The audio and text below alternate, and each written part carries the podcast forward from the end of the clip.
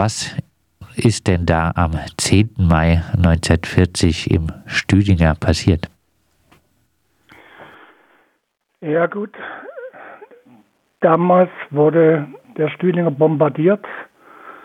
Es gab Untersuchungen, es gibt auch widersprüchliche Theorien, was, warum das, dieses Bombardement durch deutsche Bomber geschah, ob es mit Absicht geschah oder ob es ein Fehlabruf war. Die meisten Stimmen neigen dazu, dass es ein Fehlabruf war, der aber gleichwohl dann vom faschistischen Regime zum Anlass genommen wurde, um den Krieg noch härter gegen den, gegen den, den Krieg zu führen.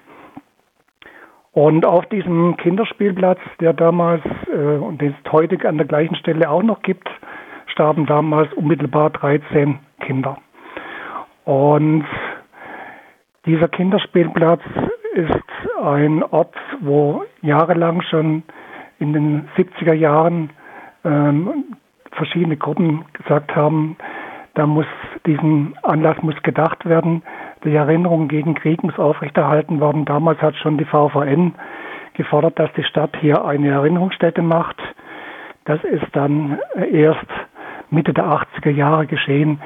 Es hat dort sehr viele Initiativen gegeben, dass hier eben die Stadt auch hier einen Ort macht, der dem Anlass gedenkt und wo man äh, auch, denke ich mir, den Kampf gegen für Frieden und gegen Krieg aufrechterhalten muss.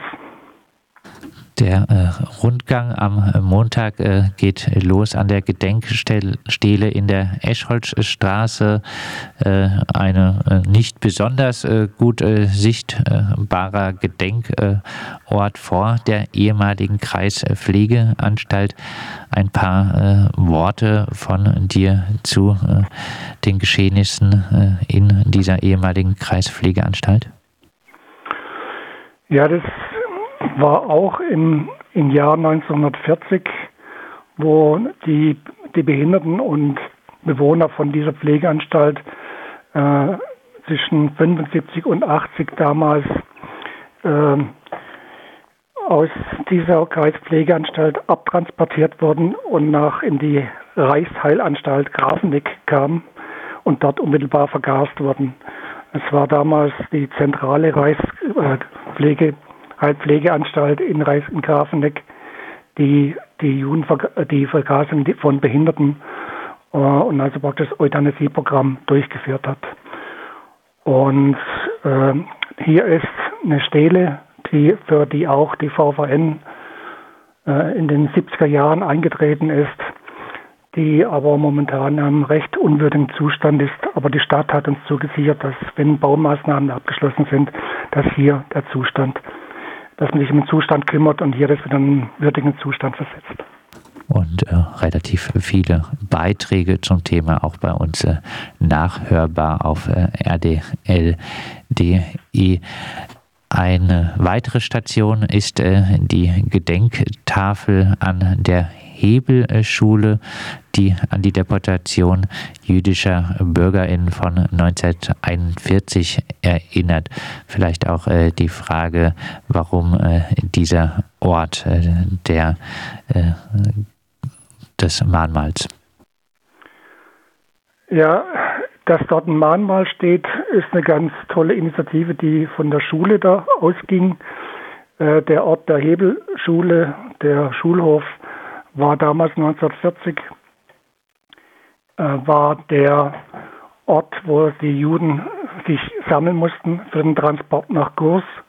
Das waren über 400 Freiburger Juden, die dann in Güterwaggons äh, nach Gors transportiert wurden. Die mussten sich zuerst am Annaplatz in der Viere versammeln und dann im Stüdinger auf diesem Schulhof und wurden dann nach Kurs trans, äh, transportiert in das dortige Konzentrationslager.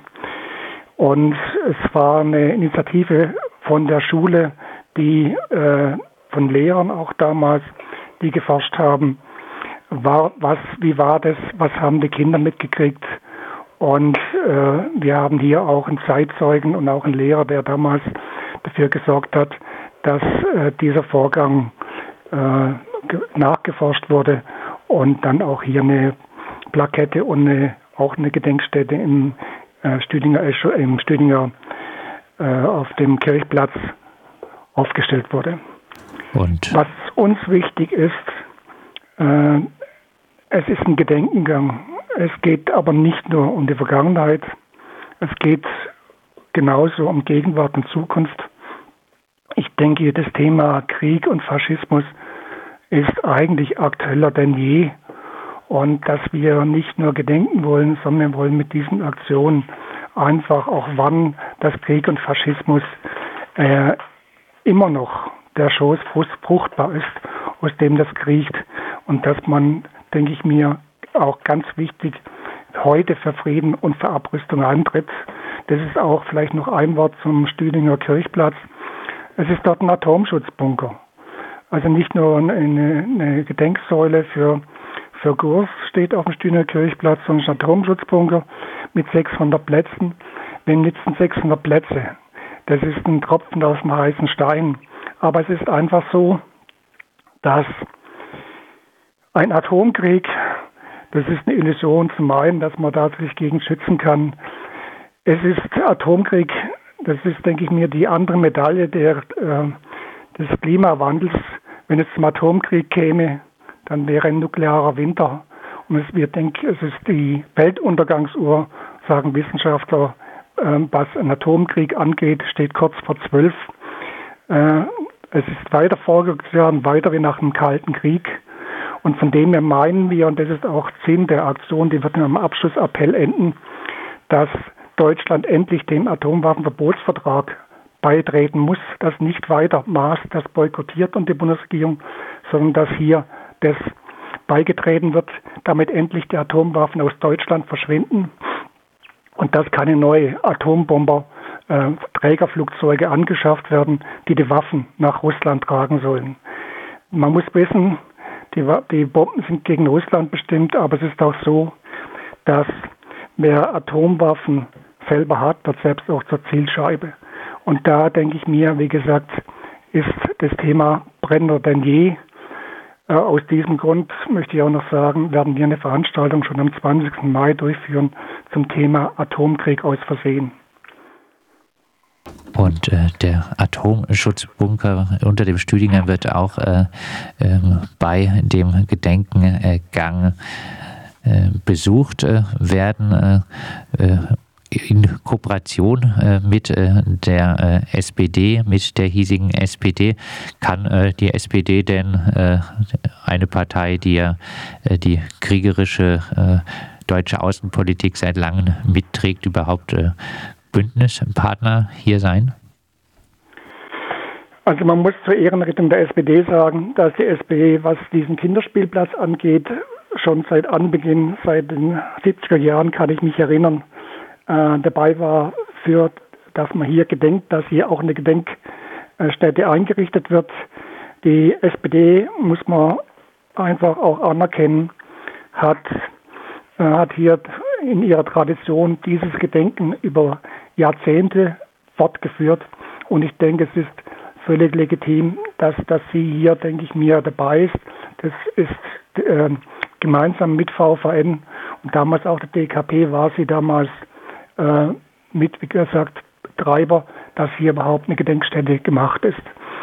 Aber ich denke, es ist so, dass ein Atomkrieg oder ein oder Krieg fragt nicht nach einem Parteibuch. Ich denke, es geht einfach die Zeichen stehen auf Eskalation, auf Konfrontation. Es kommt darauf an, alle Kräfte zu gewinnen gegen Krieg. Und da denke ich mir, werden wir nur gemeinsam gewinnen oder wir werden gemeinsam untergehen.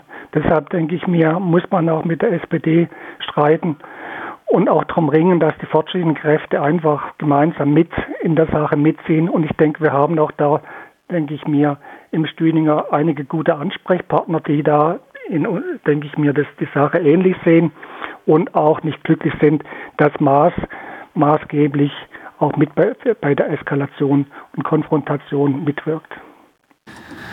Am äh, Montag findet ein Gedenkengang von verschiedenen friedenspolitischen Gruppen statt. Und äh, wenn wir äh, vorhin über die Orte der äh, Deportation äh, der Freiburger Jüdinnen und Juden äh, gesprochen hat, äh, der Annaplatz und die Hebelschule, dann wird da auch zum Beispiel äh, deutlich, äh, dass das bei solchen innerstädtischen Orten nicht der Freiburger Bevölkerung entgangen sein kann. Ein auch relativ wichtiger Aspekt, denke ich.